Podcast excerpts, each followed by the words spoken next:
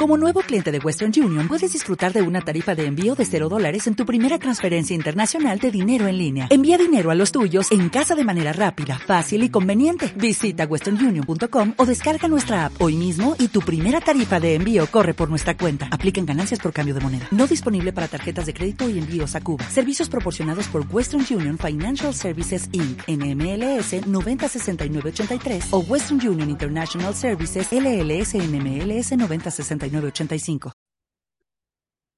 me hicieron una muy buena pregunta en el vídeo de hace dos días, creo, sobre situaciones de aprendizaje. De hecho, creo que fue un chico que me dijo, me surge la duda de cómo preparar situaciones de aprendizaje ligado a metodologías activas que funcionan para lograr los objetivos propuestos. Cuando no has sido docente, nunca.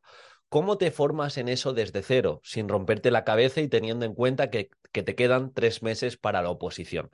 Para mí es una gran pregunta y, sé que hay muchos opositores y opositoras en este, en este sentido, en la misma situación bien sea porque no conocen metodologías activas, bien sea porque no las conocen pero no las han aplicado y no saben si son realistas.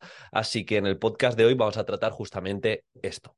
Vamos a ver cómo en poquito tiempo formarse lo básico de metodologías activas, empezar a aplicar y desde ahí pues sonar convincente, convincente y sobre todo relacionar a nivel curricular y a nivel de evidencia. Antes de empezar, lo que te comento, si quieres recibir cada lunes tus cinco píldoras educativas semanales, simplemente te tienes que inscribir. Hace poquito enviamos incluso una situación de aprendizaje que la analizamos y le sacamos muchos errores de una comunidad autónoma que, sube distintas situaciones de aprendizaje. En este caso fue, me parece que Asturias, y quedó un vídeo muy práctico por el feedback que me habéis dado. Me consta que os sirve Así que si queréis recursos de este tipo, eh, todo lo que voy aprendiendo, metodologías, etcétera, etcétera, os lo recomiendo. De hecho, sería como eh, la primera recomendación, el primer consejo mis cinco píldoras educativas te ayudan a sonar convincente y a aplicar esas metodologías activas, porque os enseño a cómo evaluar de manera formativa y competencial, os enseño los buenos usos de las rúbricas, cómo utilizar instrumentos de evaluación formadora, eso en los correos y totalmente gratuito. Entonces sería como el primer paso, rodearte cada semana 5, 10, 15 minutos, que en este caso te cuesta leer el correo, de una newsletter de este tipo. Segundo paso, ya cambia tu visión. Es decir, ponte esas gafitas de voy a intentar aplicar y voy a intentar conocer metodologías que me sirvan para los objetivos y todo lo que leas, todo lo que consumas, intenta llevarlo por aquí. Y aquí, de nuevo, te recomiendo quizá menos contenido, menos actividades y propuestas más realistas. Lo ideal sería que preguntases a alguien que está ejerciendo, que le hagas una pequeña consultoría y le digas, esto me funciona, esto no me funciona, o esto mm, no me convence del todo. De hecho, ya os dije el ejercicio que hicimos hace poquito con mis opositores, donde les comenté, venga, hoy vamos a atacar únicamente lo que más os chirría, lo que más dudas os da de vuestra situación de aprendizaje bien sea objetivos, bien sea metodologías, y vamos a intentar buscar argumentos en contraposición de lo que os puede decir el tribunal para poder resolver esas posibles objeciones. Pues sería lo mismo, pero intenta rodearte de alguien realista y esas preguntas en concreto, eh, apúntalas y si te puedes tomar un café con ellos o con ellas, pues intenta hacerle llegar esas preguntas. Tercer paso, no te pido que te aprendas todas las metodologías activas que hay en el mundo. No necesitas gamificar para tener una situación de aprendizaje ganadora. No necesitas utilizar todas las metodologías activas eh, que tienen evidencia, como puede ser el aprendizaje servicio, como puede ser la clase invertida, como puede ser el aprendizaje basado en problemas. No hace falta. En este caso, lo que le dije a este chico que me preguntó, que se centrase en una metodología que aparece directamente en el anexo 3 de situaciones de aprendizaje en los distintos reales decretos.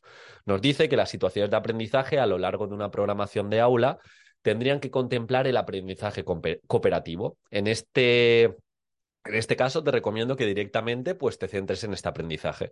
Por un lado, porque tiene evidencia curricular y no cuesta tanto de aprender. Eh, una primera fase donde entiendas que Mm, tienes que fomentar una buena cohesión del grupo clase, luego llevar a cabo una serie de estrategias simples como lectura compartida, como cabezas numeradas, como lápiz al centro, como mapa mental a cuatro bandas y conforme van pasando las unidades, las situaciones de aprendizaje, pues puedes ir hacia situaciones más complejas, como se podría dar un, rompecabezas o puzzle de Aronson. Eso grosso modo, pero de nuevo, no son tanto el llevar a cabo todas las estrategias cooperativas que existen, sino conocer la metodología, conocer cómo a través de esa metodología vas a fomentar la autonomía y la reflexión de tu alumnado. Desde ahí ya te vas a diferenciar y es un punto clave que aparece en los principios pedagógicos del Real Decreto. Más cosas a tener en cuenta. Es muy importante esta metodología de aprendizaje cooperativo, básicamente porque, porque eh, la puedes conectar también a nivel de evidencia científica. Johnson Johnson, año 2000, una revisión sistemática de más de mil estudios la empoderan por encima del aprendizaje individualista en ítems como el desarrollo emocional, desarrollo interpersonal, de autoestima, etcétera, etcétera, muy conectado con estos ODS, con estos elementos transversales que aparecen en los principios pedagógicos del el Real Decreto y los distintos decretos. Entonces, es una metodología que vale la pena estudiar. Yo, desde mi punto de vista o, lo que me atañe, te puedo recomendar mi máster de innovación, que tienes todas las metodologías activas, pero en concreto tienes el aprendizaje cooperativo muy bien explicado, todas las estrategias, cómo aplicarlo. De hecho, tienes un módulo de aprendizaje, aprendizaje cooperativo y oposiciones. Échale un vistazo. Te dejo el link para que puedas entrar en tres pagos cómodos y, puedas consumirlo de una manera muy sencilla. Y de hecho, hace dos semanas hicimos una actualización de una chica que en este caso es experta en aprendizaje cooperativo y me interesaba cómo lo lleva ella a cabo porque eh, la sigo en Twitter, es una influencer eh, más enfocada en Twitter y me acuerdo que hace unos años empezaba a hacer el aprendizaje cooperativo y tenía muchas objeciones, pero no de tribunal, ellas funcionarios, sino de, de su día a día y contaba en Twitter cómo las iba resolviendo y demás. Entonces dije, ¿me puedes hacer para el curso de metodologías activas una masterclass de una hora contando tu experiencia de aprendizaje cooperativo, cómo organizas grupos, cómo evalúas, qué estrategias simples y complejas llevas. Y así fue. Hace dos semanitas subimos ese vídeo y te lo recomiendo que le eches un vistazo al máster de innovación para aplicar y para diferenciarte en ese sentido. Más cositas a tener en cuenta. Recuerda que tienes que fomentar la reflexión.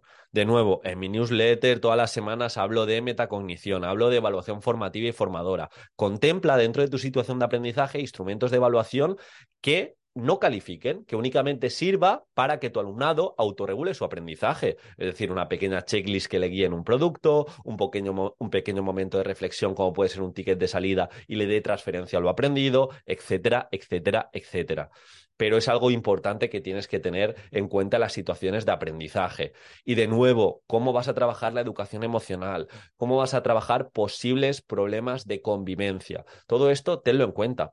Y a la hora de temporalizarlo, la gente que vio esa situación de aprendizaje que analizaba, eh, lo dije, que es muy importante contextualizar las experiencias previas de tu alumnado, que tener muy claro, y esta es una muy buena pregunta, porque me dice, ¿Cómo eh, puedo preparar las situaciones de aprendizaje ligado a metodologías activas que funcionan para lograr los objetivos propuestos? Todo parte primero del contexto, luego de los objetivos que quiero conseguir con las situaciones de aprendizaje y si esos objetivos los concreto bien y le doy en este sentido lo relaciono con en qué sesiones lo voy a cumplir, ya tengo mucho ganado. Únicamente tengo que llevar a cabo una serie de metodologías, que no tienen que ser todo el rato las llamadas metodologías activas, pero sí que fomenten esta toma de decisiones y esta autonomía. Así que esta es mi recomendación. Con poco tiempo, céntrate en el aprendizaje cooperativo, céntrate en evaluar de manera formativa y formadora, ten muy presente los momentos de metacognición Intenta autorregular el aprendizaje de tu alumnado mediante esta reflexión, es decir,